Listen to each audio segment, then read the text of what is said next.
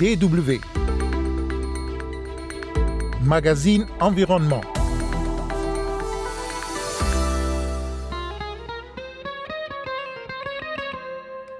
Nous verrons dans ce magazine comment, face à la sécheresse, certains Somaliens arrivent à dessaler l'eau grâce à l'énergie solaire. La Somalie n'est pas le seul pays touché par la sécheresse. Dans le Sahel aussi, la situation est dramatique selon les Nations Unies. Le reportage de la semaine nous amène au Congo-Brazzaville où des scientifiques cherchent à protéger les gorilles des plaines de certaines maladies. Mesdames et messieurs, bonjour. Kosivitiasu au micro.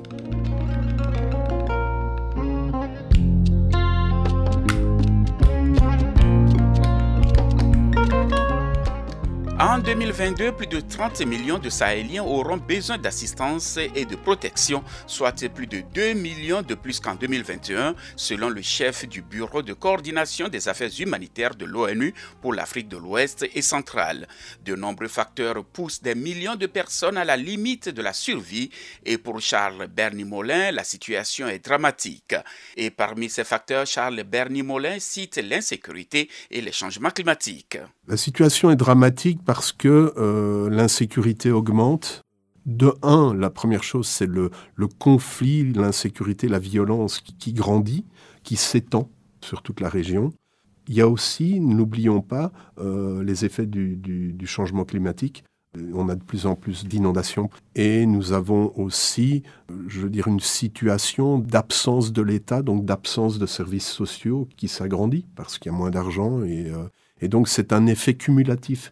Ce sont tous ces effets cumulatifs de la pauvreté qui était déjà endémique, des situations qui étaient déjà là, plus l'augmentation de la crise, plus le changement climatique, plus... Donc, à force de faire du plus, plus, plus, on en arrive à une situation où, euh, par exemple, la moitié des gens du Sahel, de la moitié de la population du Sahel, ne mange pas comme ils devraient manger.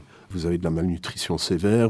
Et ça, c'est dramatique parce que même si on a de l'argent pour aider ces gens-là, la solution humanitaire, c'est une solution court terme, et je ne vois pas, il faut qu'on trouve une solution de long terme. Donc, les pays indépendamment ne se sortiront pas de cette crise dans cette région. Ce sont les pays euh, en, tant que région qui s'en sortiront.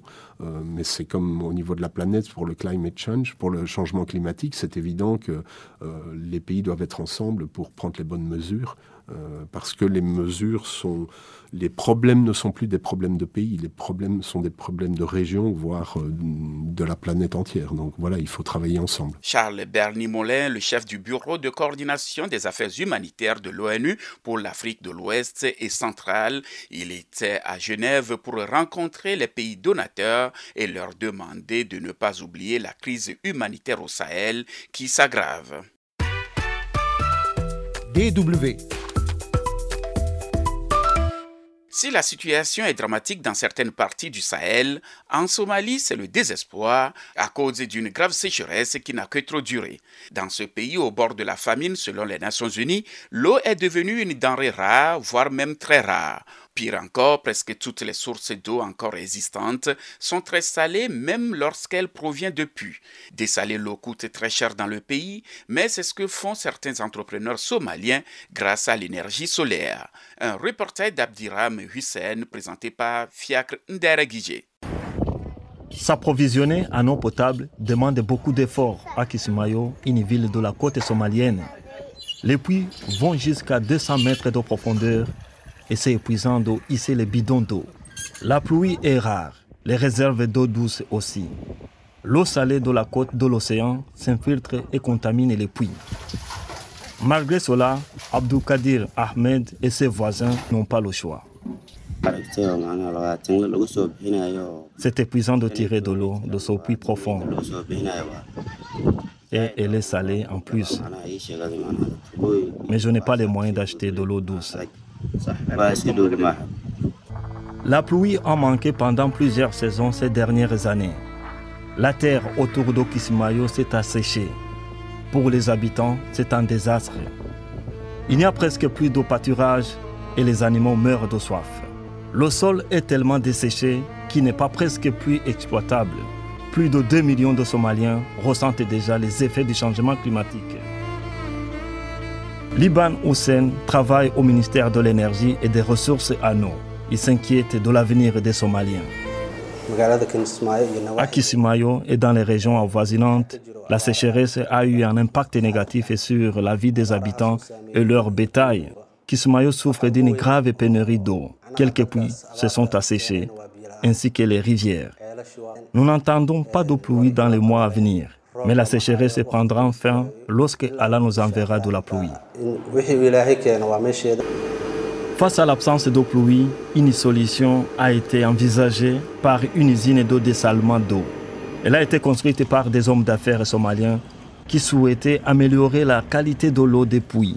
Ils ont alors fondé leur propre entreprise. Nous avons implanté l'entreprise d'eau AFI à Kisumayo en 2014 lorsque nous avons constaté qu'il n'y avait pas d'eau douce ni potable dans cette ville. Nous avons creusé des puits profonds, constaté que l'eau était salée et avons alors investi dans des machines pour dessaler l'eau. Ce travail relève en principe de la responsabilité du gouvernement mais la Somalie est en proie à des troubles politiques depuis des décennies.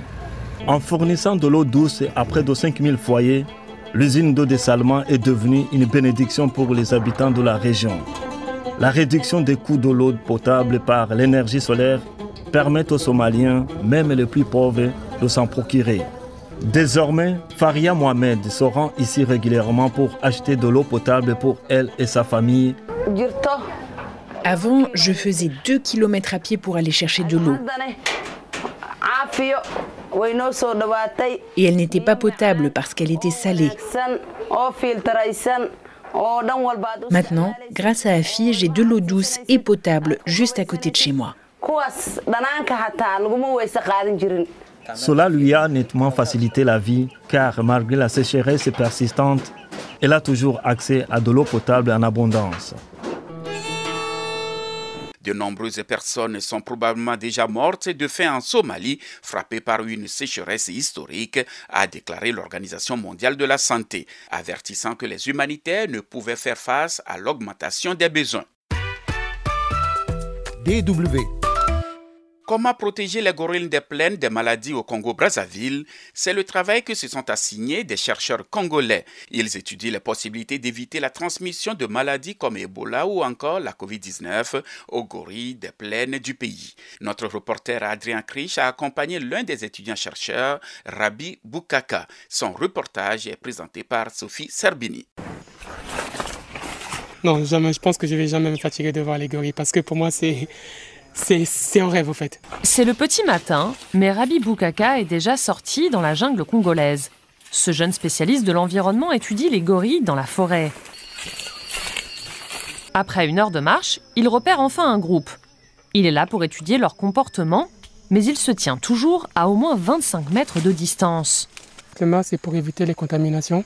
Euh, les contaminations avec euh, le gorille par voie euh, avec le, coronavirus, il est très important que nous préservons euh, les animaux de cette maladie-là. Parce que nous savons très bien que quand la maladie passe de l'homme à l'animal et puis revient encore de l'animal à l'homme, ça peut devenir très très compliqué après. Le Congo du Nord abrite le gorille des plaines occidentales. Ils vivent ici par milliers. Il y a plus de gorilles ici au kilomètre carré que n'importe où dans le monde.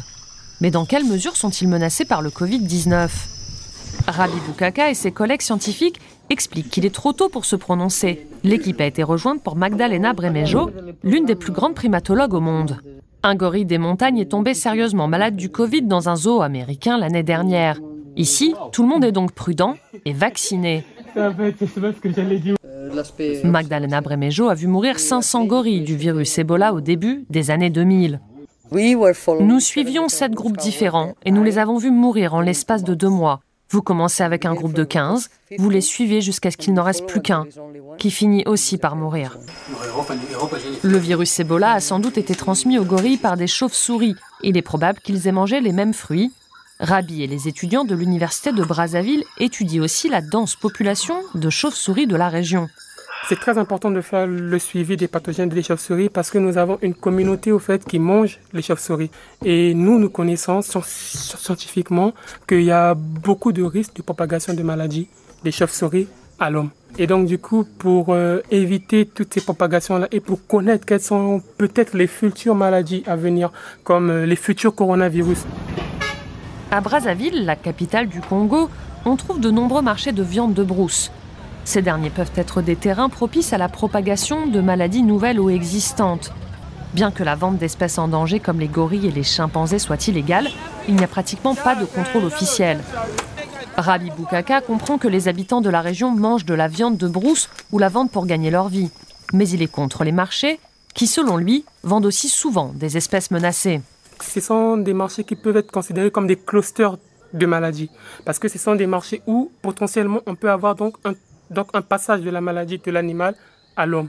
Et puis après, quand l'homme va contacter ces maladies-là, il va disséminer la maladie autour de lui. Et donc petit à petit, on peut passer donc d'un état de épidémie à pandémie. Donc c'est donc tout le danger autour de ces marchés-là. Pour prévenir de futures épidémies chez les gorilles, les scientifiques ont renforcé leur surveillance en contrôlant plus souvent les animaux.